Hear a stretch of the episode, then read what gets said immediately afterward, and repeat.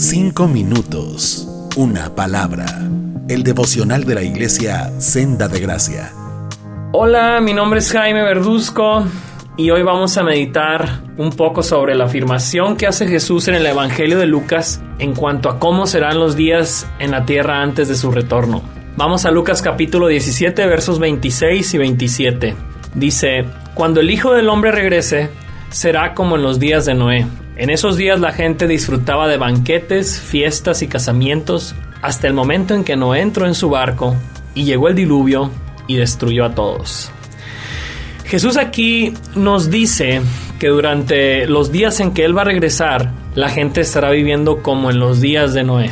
Si conocen la historia de Noé y el diluvio, ¿verdad? Si no, sencillito. Ahí en Génesis capítulo 6 al 9 nos relata que la maldad en la humanidad había crecido muchísimo y Dios decidió hacer algo.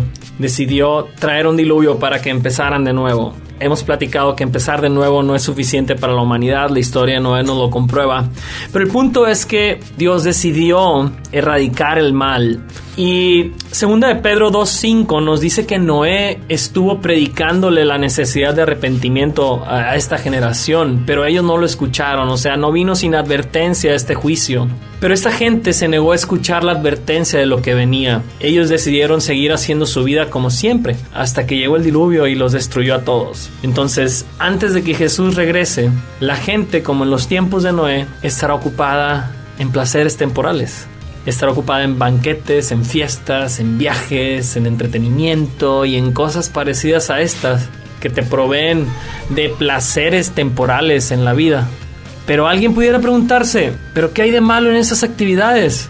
¿Acaso no hay otros textos también en la Biblia que dicen, cuando te vengan buenos tiempos, disfrútalos. Eclesiastés 7:14 dice eso. O otro que dice, Dios nos da todas las cosas en abundancia para que las disfrutemos. Primera de Timoteo 6, 17 enseña eso. Y la respuesta es sí. La Biblia sí nos enseña a disfrutar las cosas materiales con las que Él nos bendice en esta vida. No hay nada de malo en disfrutar de esos placeres temporales permitidos por Dios. Lo malo no está en disfrutar de los placeres temporales que Dios nos concede. Lo malo está en permitir que esos placeres alteren nuestras prioridades y nos aparten de vivir en esta vida primero para los propósitos de Dios. Lo malo es que permitamos que este deseo insaciable por obtener cada vez más placeres en esta vida nos distraiga de lo que Dios quiere hacer en nosotros y con nosotros. Lo malo es que descuidemos darle alimento eterno a nuestras almas por darle prioridad a atender cosas que nos dan solo un beneficio terrenal y temporal. Lo malo es que seamos tan absorbidos por esto que terminemos tragándonos el engaño de que vida solo hay una. No es así lo que enseñan las escrituras.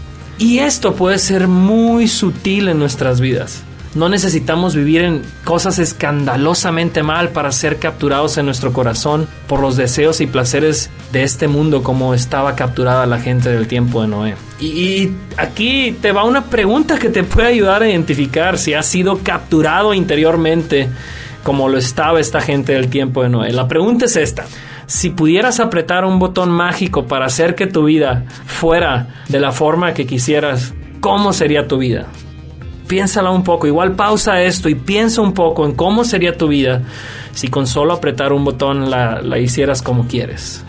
Las cosas que se te vienen a tu mente en primer lugar, en tu respuesta, son las cosas que están compitiendo por el lugar que Dios debería tener en tu vida son las cosas que tienen capturada tu vida, son los ídolos que hay en tu vida.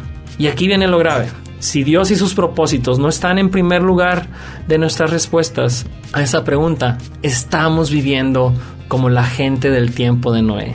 Y si ese es nuestro caso, Jesús con estas palabras quiere que nos demos cuenta que estamos en peligro, como la gente del tiempo de Noé antes del diluvio. Estamos en peligro. Pero no solamente quiero dejarte ahí esta mañana si te estás sintiendo mal, también te invito a recordar estas palabras de Jesús en Mateo 13:44. El reino de los cielos es semejante a un tesoro escondido en un campo, el cual un hombre halla y lo esconde de nuevo, y gozoso por ello va y vende todo lo que tiene y compra aquel campo.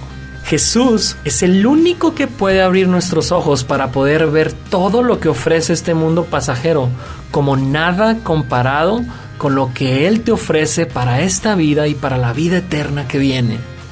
Si tú y yo pudiéramos conocerlo en verdad, gozosos renunciaríamos a todos los placeres pasajeros de este mundo por quedarnos con Él. ¿A poco no quisieras que eso fuera realidad en tu vida? En Jesús se puede vivir de esa manera. Y en los próximos devocionales seguiremos hablando de esta porción de, de textos en el Evangelio de Lucas. Dios te bendiga. Cinco minutos. Una palabra.